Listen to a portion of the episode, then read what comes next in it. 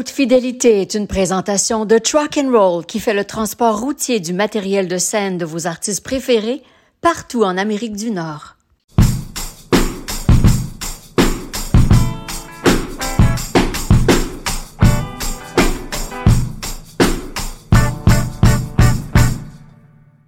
Bonjour Judy Richards. Bonjour Geneviève Borne.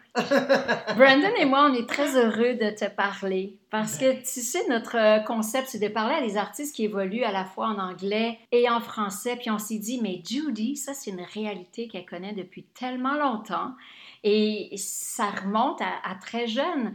Et donc, euh, on a envie de, de t'entendre sur cette réalité-là, entre l'anglais et le français, professionnellement, mais aussi personnellement, tu vois, comment tu as jonglé avec tout ça? Moi, j'avais pensé, est-ce que peut-être il y a plein de gens qui pensent même pas, ils sont même pas au courant que tu viens de Toronto, de Toronto, tout ça, non? Parce que Toronto. oui, c'est ça, mais c'est vrai. Ma vie était en anglais, tout simplement. Et la seule raison pourquoi que j'ai, j'ai eu la chance de venir à Montréal comme co-chorégraphe et que j'ai rencontré Yvon, c'est parce que à l'École nationale de ballet, c'était une obligation d'avoir des cours de français. Ah oui, OK, parce que toi, tu as, commencé comme... Tu as fait ton cours, ta formation de ballet. De ballet. C'était ma vie, ça. Et pendant que mon père jouait de la musique classique, moi, je dansais aussi, c'était classique Ma mère était à la radio, mais mon père était aussi à la télévision, au tout début de la télévision. Donc, très jeune, j'avais déjà fréquenté ces deux endroits-là. Mais comment ça se passait à la maison d'être dans un univers déjà avec des artistes?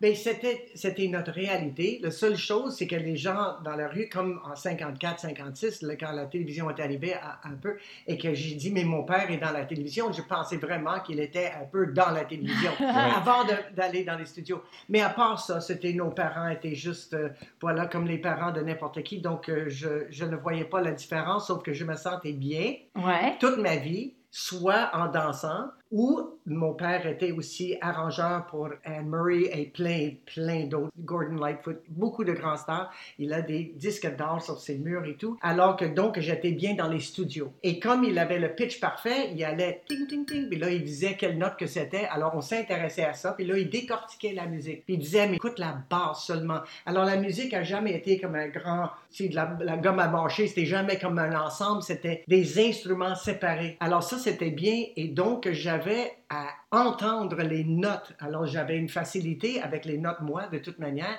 Donc, la danse, même s'il y avait la danse, j'avais des oreilles pour chanter et donc les harmonies à l'école et tout ça, ça venait tout naturellement. Et comme j'aime parler, ça vient peut-être de ma mère qui était comédienne. Alors, elle a fait comme à CBC Radio, euh, Jake and the Kid, elle était The Kid. C'était une émission de radio, euh, comme un télé-radio, pendant cinq ans. Et elle était la voix du Kid qui était un garçon, mais c'était ma mère.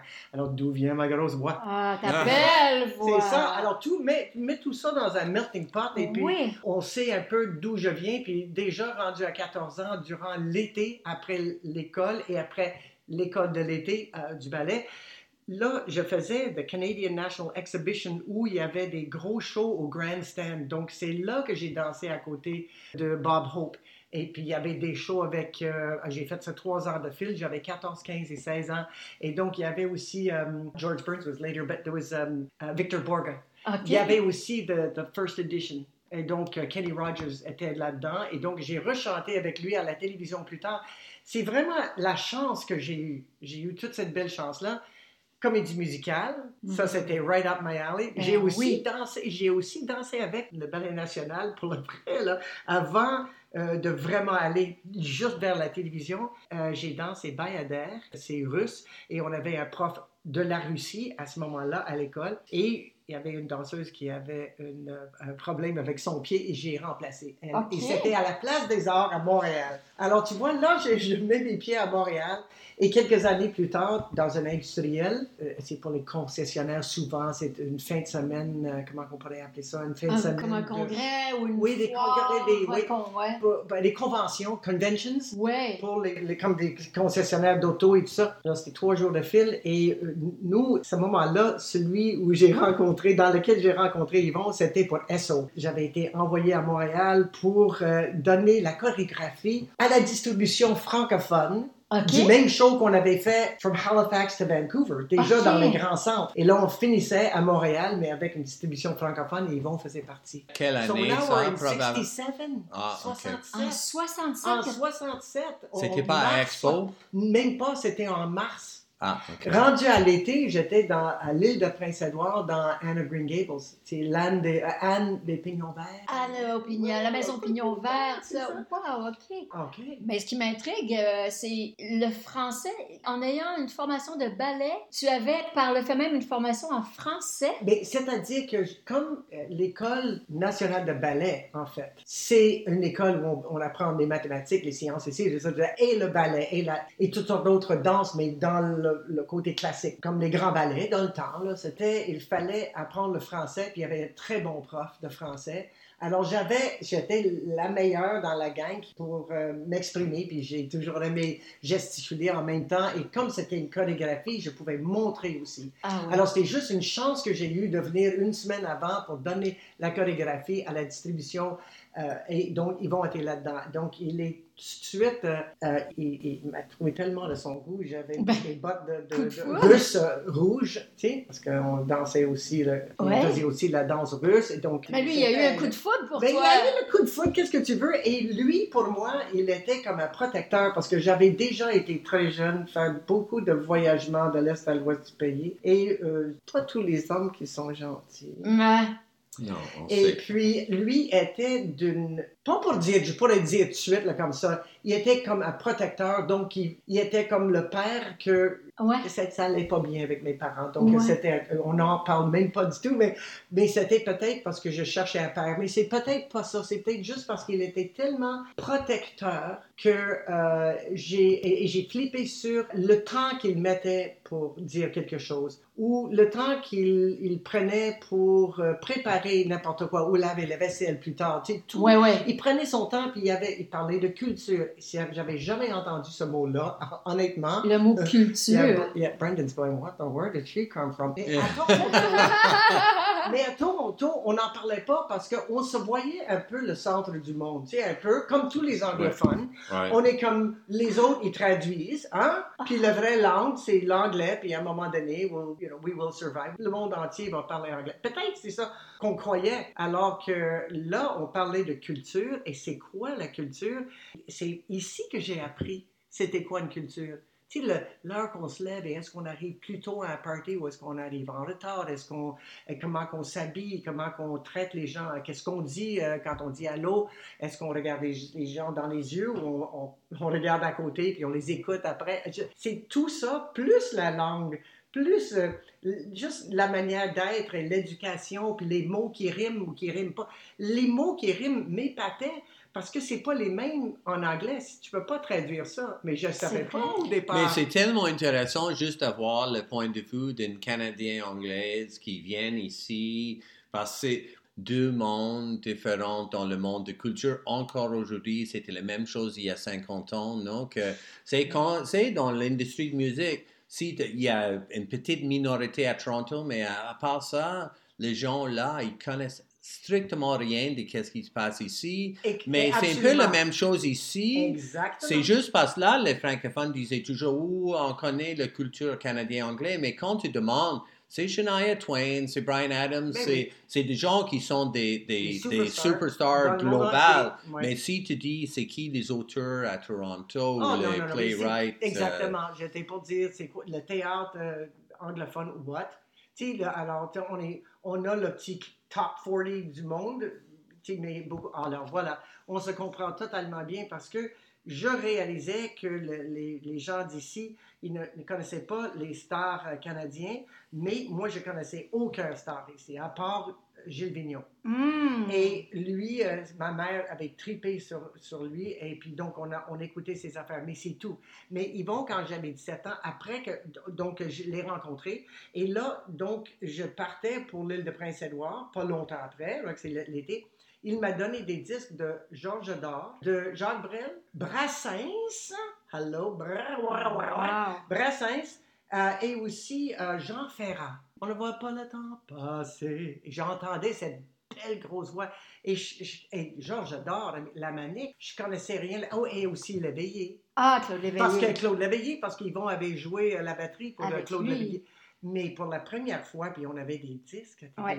jeux. Ouais. Puis, puis ta, ta réaction à ça, Judy, Mais de quelqu'un qui connaissait vraiment rien moi, de j'étais ça? comme, je veux apprendre. Moi, j'étais une éponge. Ouais. Parce que le Québec m'avait, euh, c'est-à-dire Montréal, m'attirait déjà parce que tout était ouvert et à ce moment-là, à Toronto, tout était fermé. Ça fermait tôt le soir. Ouais. Ah. Et euh, donc, les discothèques, il y avait, oui, il y en avait, puis on fallait savoir où est-ce qu'ils étaient, mais en général, la ville avait l'air fermée à 11h minuit. Tandis qu'ici, tout était ouvert. Et même les restaurants, je les restaurants débordaient sur les rues. Il y avait des, j'avais jamais vu ça à Toronto à ce moment-là. Maintenant, c'est comme ça. On a, on a comme échangé euh, des, des- la culture, ça a finalement, ça a réveillé tout le monde, puis on prend le meilleur de un et de l'autre, et ça, ça a fait un Mais c'était vraiment Et cette À ce moment-là, Ouais, c'était gris et c'était les hommes d'affaires. D'ailleurs, je me rappelle très bien, quand on répétait ce premier show-là en 67, en- en- au mois de mars, les gens, eh, ça devait commencer à 10 h le matin ou à 9 h le matin, puis tout le monde arrivait en retard. J'étais là, OK, bon, c'est Hmm. correct, euh, j'ai- ça, ça se fait pas à Toronto. T'arrives pas en retard. Et là, l'heure du lunch, c'est une heure. Normalement, midi ou une heure, de deux heures, mais c'est une heure, et tu vas et tu reviens. Mais non, Là, ça partait, puis là, j'allais avec la, la production, parce que j'étais le chorégraphe aussi. J'étais aussi danseuse, dans le, mais les autres n'étaient pas arrivés à Montréal encore.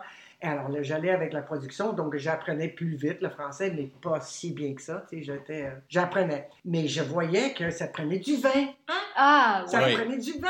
I'm like, OK, OK. Et puis là, c'est une heure, puis on ne retourne pas. Non, OK, OK. C'est- Alors, Personne n'était comme- pressé, là. non, on n'est pas pressé. Puis si on file un petit peu plus tard, c'est pas grave. Ou- Mais ça, ça a Ça, complètement changé aussi. C'est, c'est même pas vrai maintenant. Il n'y a personne qui boit le vin à l'heure de lunch. Maintenant, oui. Montréal est devenu beaucoup plus business. Puis non, le cliché euh, entre les deux, plus- c'est, plus sage, c'est moins. Peu plus sage, mais Mais c'est bien, c'est bien. Il faut que ça. C'est pour ça que j'ai dit, on emprunte un peu l'un et l'autre. à ce moment-là aussi, tu as découvert une communauté artistique, Oui. toute une communauté de francophones, parce que tout le monde se connaissait, chantait ensemble, faisait des projets Ah non, ensemble. et c'est ça. Et, et quelle chance que j'ai eu d'être avec Yvon parce que en 68, il a commencé Stitch Show. Alors même si je vivais toujours à Toronto, je revenais puis je voyais les, les répétitions. Moi qui ai- j'avais toute ma gang de danseuses là, si j'avais pas été ici, j'aurais fait Jesus Christ Superstar, j'aurais fait euh, Hair, mais ça c'était mon temps. Mais je, je venais ici trop souvent, là, je voulais Ah, pas. As-tu manqué des ah oui, occasions ah oui, par beaucoup, amour? Oui, par amour, ah, totalement. Mais c'était, je voyais dans le stitch show une espèce d'abandon et euh, aller contre la société, puis euh, briser les, les habitudes et arriver euh, à place de, de- le show qui commence avec tout le monde sur scène, là, ça Ouais. rentrer tranquillement, puis Ouais. le jazz libre, il jouait, c'était cacophonique, puis ah oui, donc c'est pas grave, puis Charles Lebois qui arrivait avec ses tunes qui étaient étonnants puis spéciales.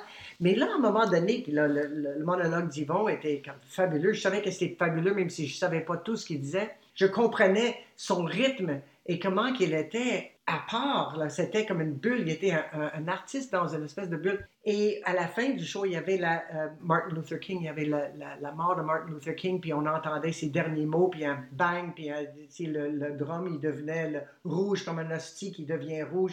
Et là, il y avait la chanson de la. Et j'ai dit, mais c'est comme Hair. C'est comme- c'est plus grand que c'est pas juste des sketchs comme ça. C'est contestat et ça conteste. Euh, et donc, à cause de ça, euh, et que ça marchait, mais là, après les shows, parce qu'après les répétitions, et après les shows, des fois autour de la table, il y avait Pauline Julien et Gérard Godin.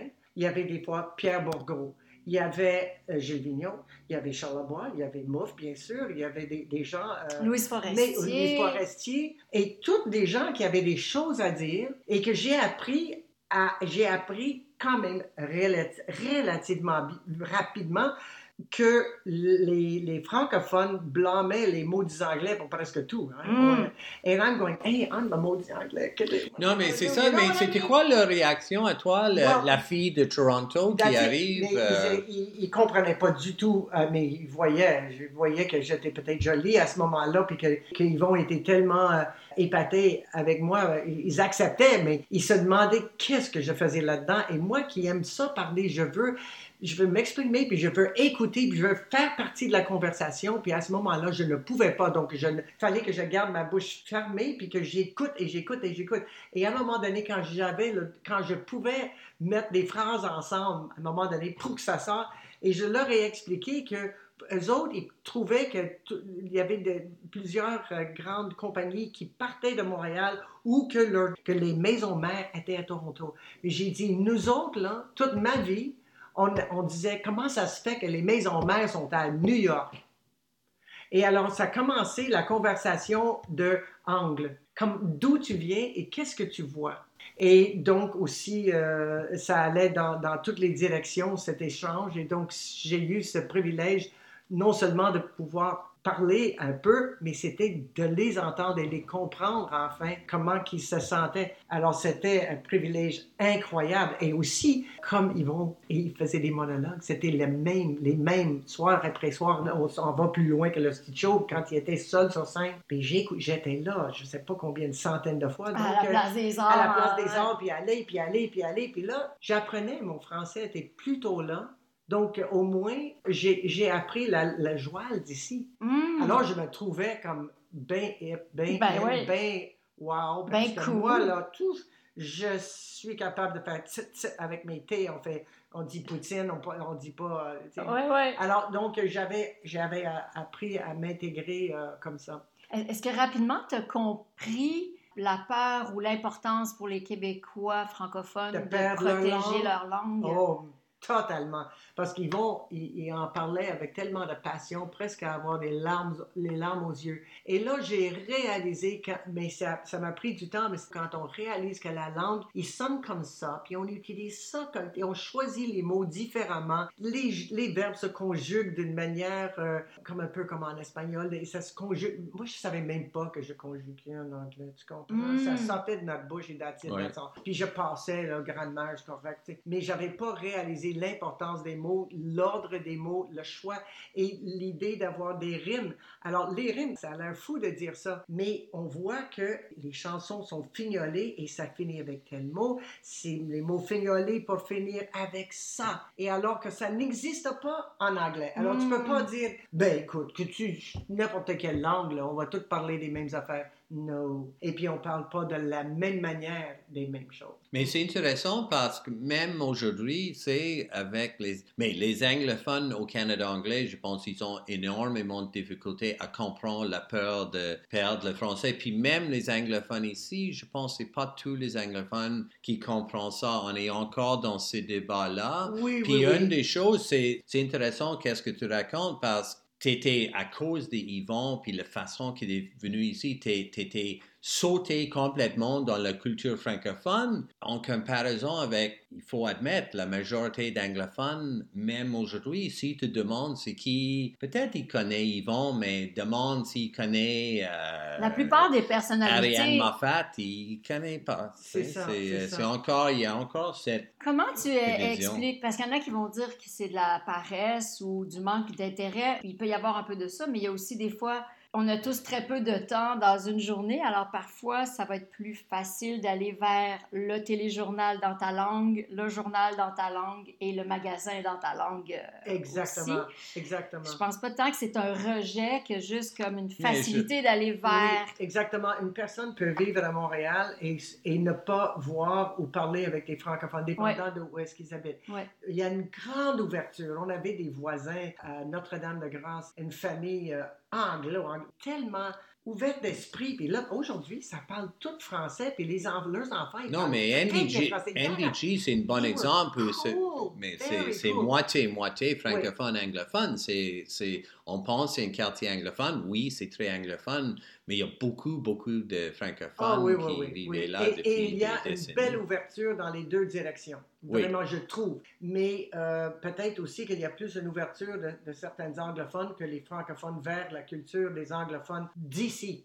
Parce qu'il y a, les autres aussi, ils se battent pour leur culture. Et puis, je pense qu'en quelque part, les autres, ils savent qu'ils ils ne perdront pas leur anglais, mais les autres, ils ne veulent pas vivre aux États-Unis, puis ils ne veulent pas vivre en Ontario ou à Vancouver. ils veulent vivre ici et ils veulent aller au DEP. Tu comprends? Ouais, ouais. C'est une chose que les, les, les anglophones, ça rentre dans leur langue comme si c'était rien. Mm. Et que c'est ailleurs, quand ils sont ailleurs, qu'ils réalisent que les gens sont pas capables de dire une poutine. Ils connaissent pas ça, alors ils font Hé, moi, je suis spécial. Je viens Mm. de Montréal, puis c'est spécial. Il y a des choses Les- uniques. euh, Et il y a des, des choses uniques à moi et que là, ils font, ben oui, les francophones, puis là, ils en parlent, puis là, ils réalisent qu'ils connaissent plus qu'ils pensaient quand ils vivaient ici. Mais je pense que c'est pas un rejet, comme tu dis, il y a juste tant d'heures dans une journée. Moi, j'étais particulièrement lancé dans le bain de, la culture euh, québécoise, aussi euh, avec, en travaillant pour le Chaînon, en étant porte-parole, je voyais les gens de la rue, je voyais les gens en difficulté, je, je me suis... euh, euh, attaché à ces personnes et donc en tournée aussi, j'avais le même attachement à voir les gens qui venaient de Port-Cartier ou qui venaient de, de Natashquan ou de, de, de l'Abitibi, n'importe où. J'ai cette euh, espèce d'attachement comme j'avais avec les femmes au Chaînon. Et donc, ça m'a gardé très groundé dans Mm. la... dans- Tandis que la plupart des anglophones, quand est-ce qu'ils vont nécessairement être impliqués dans un regroupement qui aide les personnes en difficulté. Donc, il faut que tu restes bien dedans. Il faut que tu connaisses la langue royalement. Alors, même, tu dis, ça dit tantôt, Geneviève, que les, peut-être par facilité, un anglophone va dire, c'est assez avec l'effort, là, je vais regarder mon téléjournal, mais en anglais, puis je vais regarder ça, puis je vais écouter mes, mes chansons de telle manière que je ferai pas un, un autre effort. Mais euh, moi, je, je faisais pendant des années des efforts pour ne, regarder qu'en français. mm. Parce que je trouvais que c'était important et que c'était quasiment être lâche. Là, je, je, pense, je pense pas comme ça maintenant, mais je trouvais que j'étais lâche. Euh, si, si je poussais pas tout le temps pour mieux comprendre, mieux parler, mieux... Mais tu euh, voulais t'intégrer oui, à la culture et, à la communauté artistique. Totalement, ouais. Puis en plus, parmi toutes les réalisations, je veux dire, tu as créé un super groupe disco euh, Toulouse euh, en français. Ça aurait pu être en anglais. Oui, en mais français. c'était Mais en en- français, mais on tenait que ça soit en français. Ben c'est ça, mais alors, donc, tu as poussé ce goût-là jusqu'au bout, en fait? Oui, oui, exactement. Moi, je ne voulais que chanter en français. Mais je voulais que ça swing comme en, an- comme en anglais. Je voulais que le, rythme des mots tombe comme les chansons américaines ou qu'on aimait. Alors ça, c'était une priorité, mais c'était euh, en fait les producteurs de Toulouse qui avaient l'idée. La première idée était de, de faire un groupe disco fantôme, comme c'était dans le temps, où tu prends une chanson connue et tu le refais Mm. à la saveur du disco. Donc, c'est un beat, c'est un, un son de, de violon euh, Ouais. avancé. là. Ouais, ouais, ouais. Euh, et donc, euh, et une basse qui jouait de telle manière. Et ils ont pris Lindbergh de Charlebois. Mm. Alors que moi, je connaissais Charlebois. Mhm. Et même si là, on est rendu en 60 76, 76, 76. c'était, c'était un ami, là, de- ben, pas un ami, mais je veux dire une connaissance depuis le Stitch Show. Donc, c'était comme, quelle bonne idée. Et donc, à notre manière, je ne peux pas dire qu'on a massacré la toune, mais presque, parce que c'est ça que ça faisait, le disco. On prenait très peu de mots, euh, et puis on chopait le reste, et c'était, il y avait beaucoup d'instrumental là-dedans. Ouais, ouais. Et puis on poussait certaines parties de la tune. Donc, mais je trouvais ça merveilleux au départ. Et là, il y avait George Thurston, qui, euh, Boule Noire, qui, Ouais. qui était à la radio, qui chantait en français avec un, Ah, toujours cette soul phrasée et- de soul. Et puis il, il se faisait soigner les mots. Alors, quand c'était le temps, euh, et lui, il nous écrivait la chanson It Always Happens This Way. Exactement, c'est toujours à recommencer. Il n'y a Ouais. rien de différent dans les deux tunes que ça a fait Mais ils sont. un hit pan-canadien parce Oui, que c'était dans les deux langues. Oui, c'est Ça, ça. c'était la surprise. Mais ça, c'est c'est tellement intéressant parce que, tu sais, c'est- on parle d'anglophone, francophone, puis là, on a une chanson bilingue, des, les deux versions bilingues.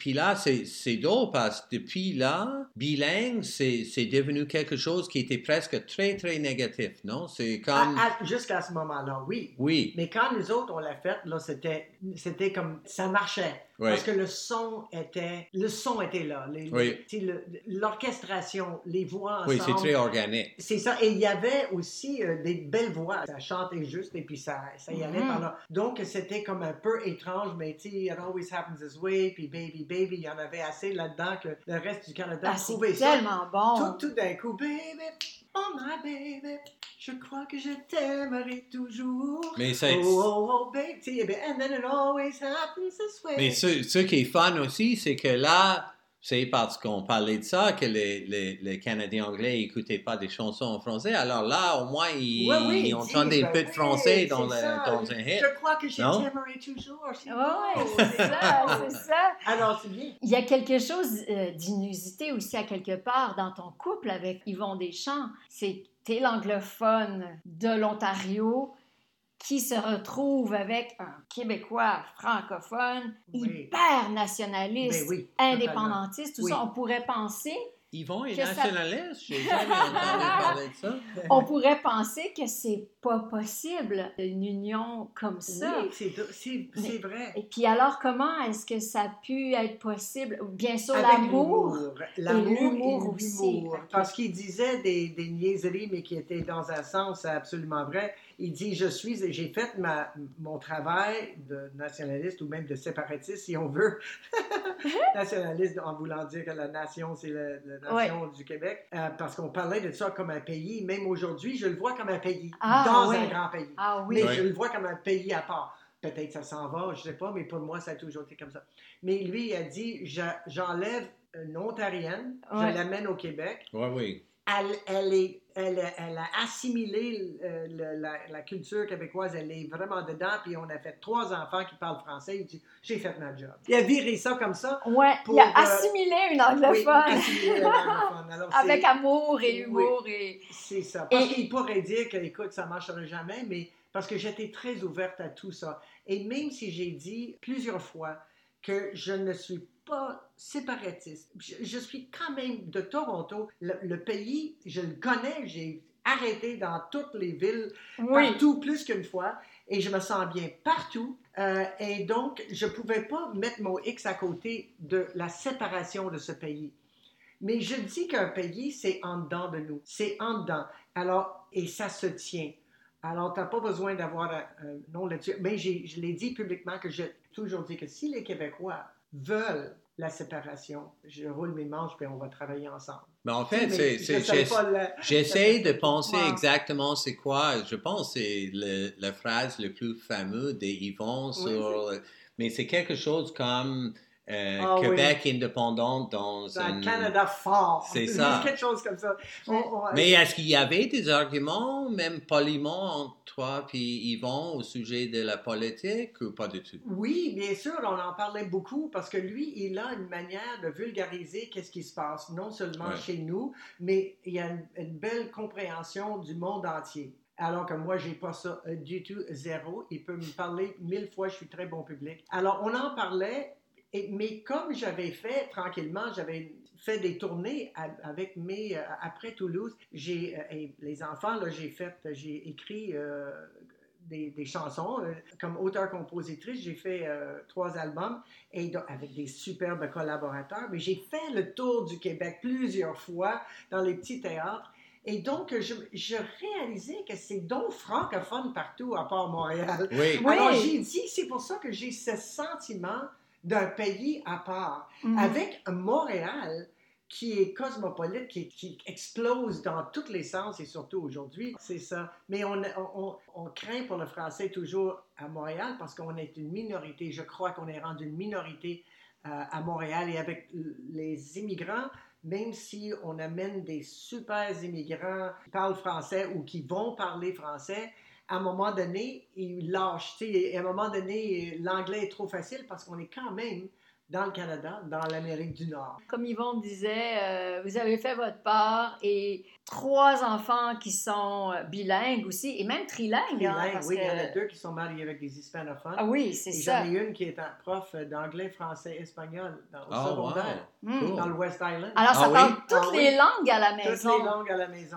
c'est fabuleux. Non, je suis très, très contente. Et, et d'ailleurs, j'étais tellement contente que mes filles sortent du box, they think outside the box, et qui- que deux atterrissent avec des, des hispanophones parce que ça veut dire que moi, qui est anglophone, qui est venu apprendre une autre langue, mais les autres, ils font, ouais, on a ça déjà. OK, what else is there? Tu sais, Ouais. c'est comme, oui. on va aller plus loin, nous. Moi, je c'est trouve fun. ça chapeau, les enfants. Ouais. Ah ouais, vraiment. chapeau. Mais Judy, merci beaucoup pour cette belle conversation. C'est Merci. un grand plaisir. Merci.